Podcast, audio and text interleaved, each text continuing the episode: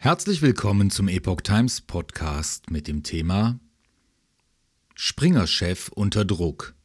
Nach SMS-Leak in der Zeit. Ostbeauftragter fordert Ablösung von Döpfner. Ein Beitrag von Matthias Kehrein vom 15. April 2023. Sturm der Entrüstung gegen den Springer-Chef.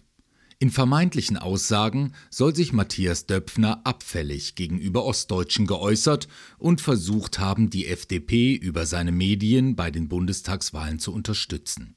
Döpfner selbst dementiert.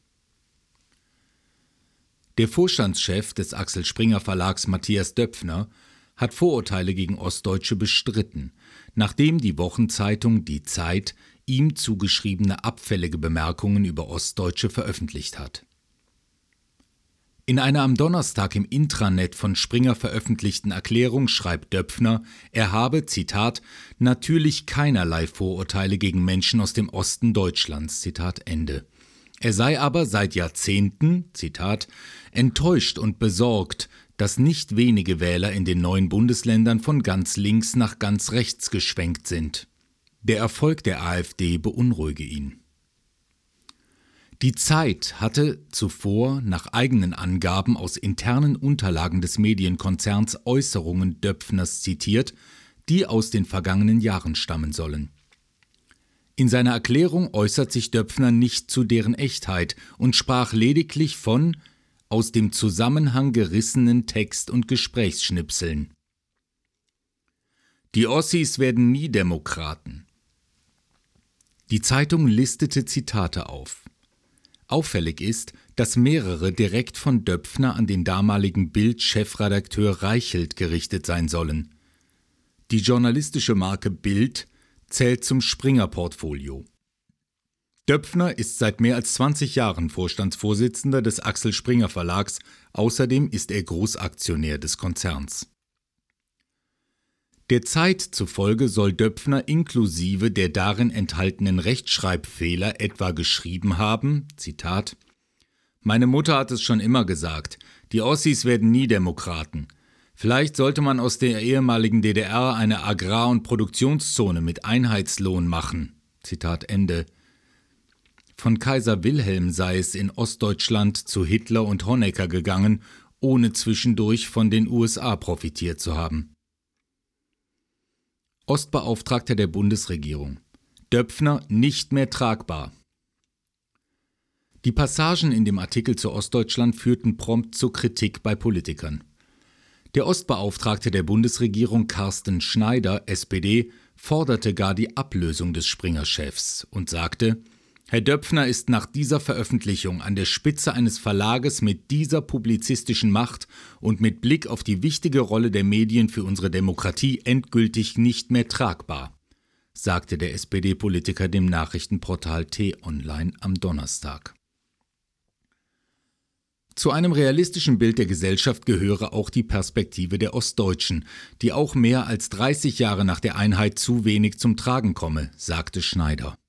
Und weiter, die Gedanken von Herrn Döpfner zeigen nicht nur Verachtung für diese Perspektive und die Menschen, sondern auch für die Demokratie. Die Spaltung des Landes dürfe kein Geschäftsmodell sein. Auch der Ostbeauftragte der Linksfraktion im Bundestag Sören Pellmann erklärte, Döpfners Aussagen über die Ostdeutschen sind widerlich. Seinen Job sollte er nicht behalten dürfen. Zitat Ende.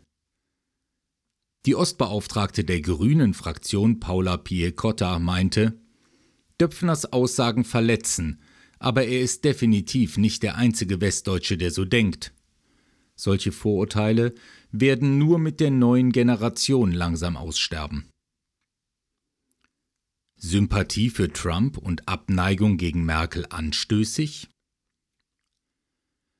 In den Zitaten, die die Wochenzeitung veröffentlichte, geht es auch um Sympathie für die Politik des früheren US-Präsidenten Donald Trump. Trump verdiene laut Döpfner einen Friedensnobelpreis, den von Ibama, SIG, womit wahrscheinlich Trumps Vorgänger Barack Obama gemeint ist, will er diesem wieder wegnehmen. Und anscheinend geht es laut Bericht auch um Kritik an Ex-Kanzlerin Angela Merkel, CDU. Die Zeit zog ein Zitat heran, in dem von M die Rede ist.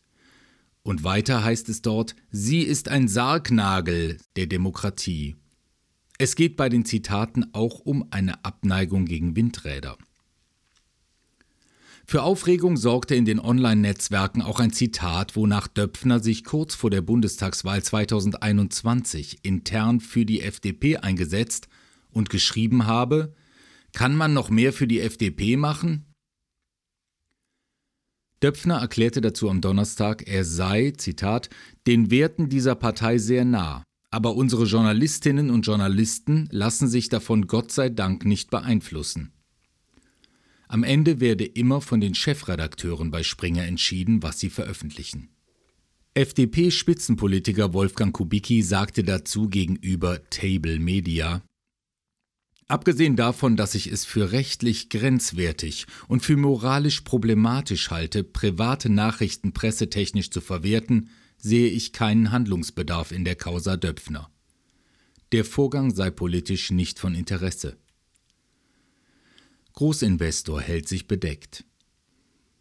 In den Medien wird auch spekuliert, ob die Enthüllung neuer Aussagen Döpfners Auswirkungen auf den Großinvestor KKR haben. Dieser hält über eine Holding 48,5 Prozent der Anteile bei Springer. In einem am Mittwoch veröffentlichten Podcast, der im März aufgenommen worden sein soll, soll dessen Europachef Philipp Freise bekräftigt haben, zu 100 Prozent hinter Döpfner zu stehen. Einen Tag später wollte KKR diese Aussage gegenüber dem Handelsblatt nicht wiederholen. Unterdessen fordern Kommentatoren in zwei deutschen Wirtschaftszeitungen Konsequenzen für Döpfner. Die Wirtschaftswoche fordert KKR auf, Konsequenzen zu ziehen, und das Manager-Magazin findet Döpfners Rücktritt überfällig. Der Fall Reichelt. Aus Springerkreisen hieß es weiter zu dem Zeitartikel, Döpfner sei ein meinungsstarker Verlagschef, der aus Prinzip immer gegen Meinung und Widerspruch herausfordere und dafür immer mal wieder polemisiere. Man lasse sich an dem messen, was in den Publikationen des Verlags stehe, nicht an angeblichen Ausschnitten aus persönlichen Chats. Die Absicht des Artikels sei erkennbar, er solle Unruhe stiften und vom Wesentlichen ablenken.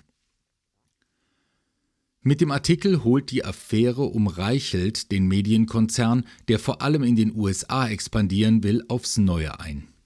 Reichelt musste im Herbst 2021 seinen Posten als Chefredakteur von Deutschlands größter Boulevardzeitung räumen und den Konzern verlassen. Hintergrund seines Karriereendes bei Bild waren Vorwürfe des Machtmissbrauchs in Verbindung mit einvernehmlichen Beziehungen zu Mitarbeiterinnen gewesen. Der Journalist selbst hatte später von einer Schmutzkampagne gegen ihn gesprochen und hatte Vorwürfe zurückgewiesen. Der Medienkonzern hatte im Frühjahr 2021 ein internes Verfahren gegen den Journalisten zur Überprüfung der Vorwürfe angestoßen und war dabei zunächst zum Schluss gekommen, ihm eine zweite Chance zu geben. Ein Medienbericht der US-Zeitung New York Times griff den Fall dann im Oktober 2021 erneut auf. Springer zog unmittelbar darauf einen Schlussstrich und entband Reichelt von seinen Aufgaben.